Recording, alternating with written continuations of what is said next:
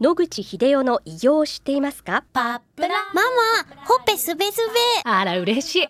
パパも毎日元気で疲れ知らずね。まあな。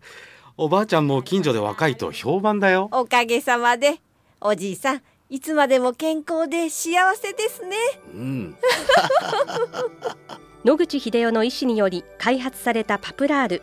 老化や万病のもと活性酸素を分解してあなたの健康を守ります80年のロングセラー使い続けた人が知っている安心の品質と効果。その悩みいつまで我慢しますか？お問い合わせは東洋厚生製薬所または武蔵野製薬へ。白川先生おはようございますおはようございます。今週もお話をどうぞよろしくお願いいたしよます、ろしくお願いします。先週は末期がんに抗がん剤が効きにくくなる理由をお尋ねしたんですけれども、はいそうで今日はですね、はいその、では末期がんならではの治療とその工夫があったら教えてくださ。はいい。末期がんになると、抗がん剤効かないと。では、どうしたらリンパ管の中にいるがん細胞を殺せるかと。こういうことになりますね。そこで直接中に入るもの、それから間接的に攻撃できるもの、こういうものがあるわけですね。温熱治療は間接的に遠赤外線を当てて、まあ中にいるがん細胞を殺す方法ですね。それから免疫治療は読んで字のごとく、もともとリンパ球という中に癌を殺す細胞がいますので、これをまあ大量に増やして戻してやることによって、リンパ管の中にふるさとに戻っていくと、彼らがですね。そして癌細胞を見つけて殺していくっていうので、いわば、そういう意味ではリンパ管の中をお掃除するのにはもってこいの治療法になります。もう一つ、遺伝子治療っていうのがあります。これは、がん細胞っていうのがもともとは分裂を繰り返してどんどん数を増えていくと。その理由は分裂をやめろという遺伝子が壊れてしまって止まらないからですね。それを入れてあげてストップすると。で、この時に運び屋さんとしてウイルスを使っています。皆さん風邪をひかれた時によく感じると思いますけど、扁桃腺が腫れたりしますですね。リンパ節が腫れたり。ですから、ウイルスっていうのはリンパ管が大好きなんですね。遺伝子治療薬をリンパ管のそばに打ちますと、勝手にウイルスがリンパ管の中に入っていって、癌細胞とこんにちはして、分裂を止める遺伝子を癌細胞の中に入れ込んで、分裂をストップしてしまうと。こういうことなので、どれも3つとも非常に強力に、まあ、リンパ管の中を掃除することができるということになります。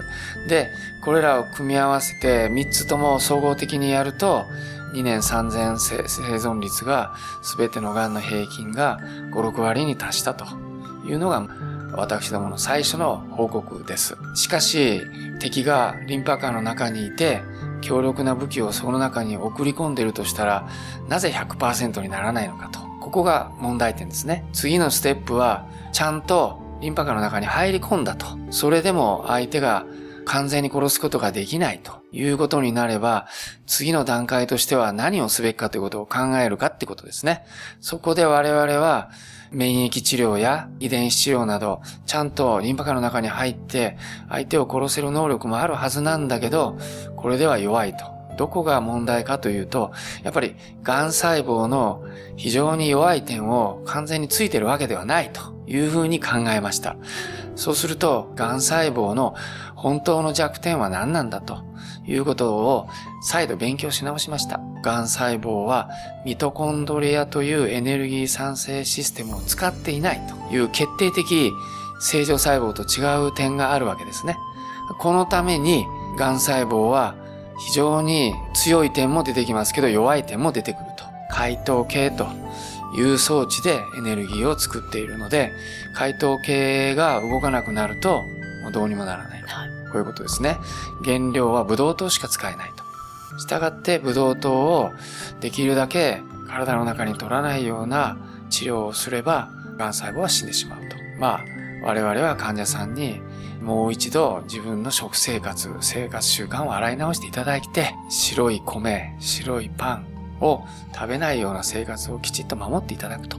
これだけで、もう癌の治療は半分成功したようなもんなんですね。我々から言わせると。で、これまで癌がどういう弱点を持ってるか、そしてそれがブドウ糖にしかエネルギー源がない。そしたらブドウ糖を下げるためにはどうしたらいいかっていう栄養学的知識が医者にも患者さん本人にも全くなかった。だからこういう観点で、癌を撲滅することができるんだという発想がなかったんですね。ところがつい最近そういうことが分かってきて、なんだ、その難しいいろんなことしなくても、きちっと自分が食事をコントロールして体温をきちっと上げておけば、ほとんどもう勝ったも同然になるということが分かってきたわけです。我々の指導の非常に重要なポイントは、あなたがどういうものを食べて、どういうものを食べていけないかということを徹底すると。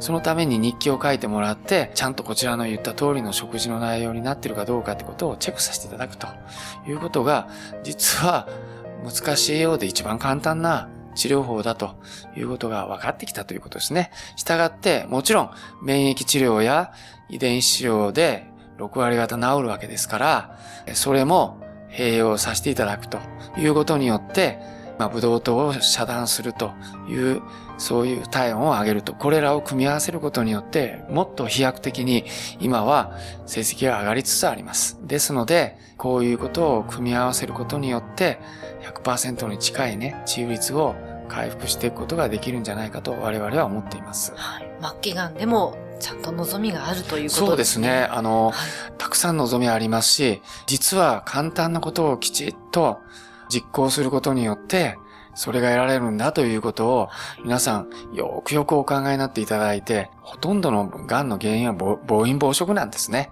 したがって、それまでの食生活や生活習慣を続けていれば、癌は元気よく息づいて、えー、治るわけないわけです。だからそれをどうやって改善していくか、そのために強い意志が必要で、そういう自分の意志改造をできるかどうかということが成功の鍵を握っていると言っても過言ではないと思います。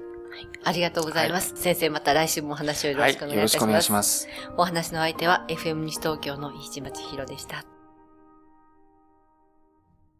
日々進化するがん治療。免疫療法とか遺伝子療法とかって受けられるんです諦めない。独自の治療法を提案。難病って言われてるんです一人一人に合わせた希望の治療を。銀座に誕生。末期がん専門。遺伝子免疫クリニック。お問い合わせご予約は03-3538-3566